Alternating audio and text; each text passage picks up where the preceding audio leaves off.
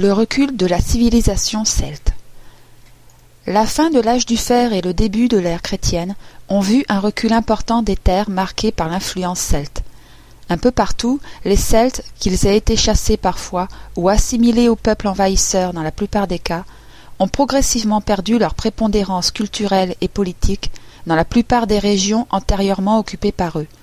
Les Celtes subirent la pression combinée de l'Allemagne à l'est et de Rome dans le sud. Déjà vers les troisième et deuxième siècles, au nord et à l'est, en Europe centrale, ils abandonnaient le terrain face aux Germains et aux Daces, et les royaumes celtiques des Balkans disparurent bientôt dans les brumes de l'histoire.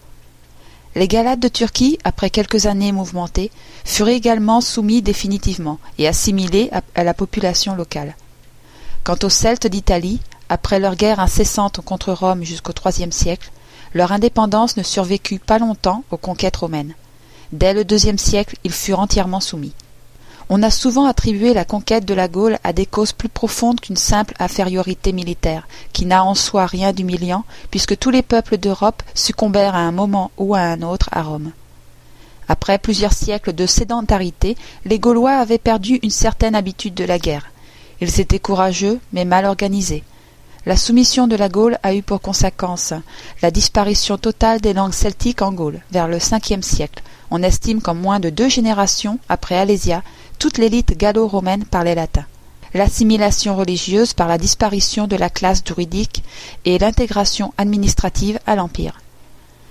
Avec la fin de leur mobilité, leur isolation et le recul de certains de leurs territoires, les Celtes évoluèrent donc séparément.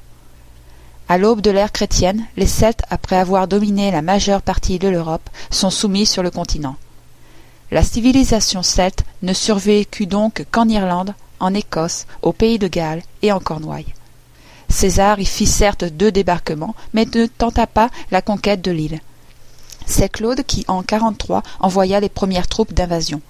Malgré la résistance héroïque de Caratacus, le vercingétorixque breton, et de ses hommes, l'île finit par être partiellement envahie mais la romanisation resta en Bretagne insulaire superficielle et n'atteignit pas les régions excentrées de l'île, Cornouailles, Pays de Galles et surtout l'Écosse.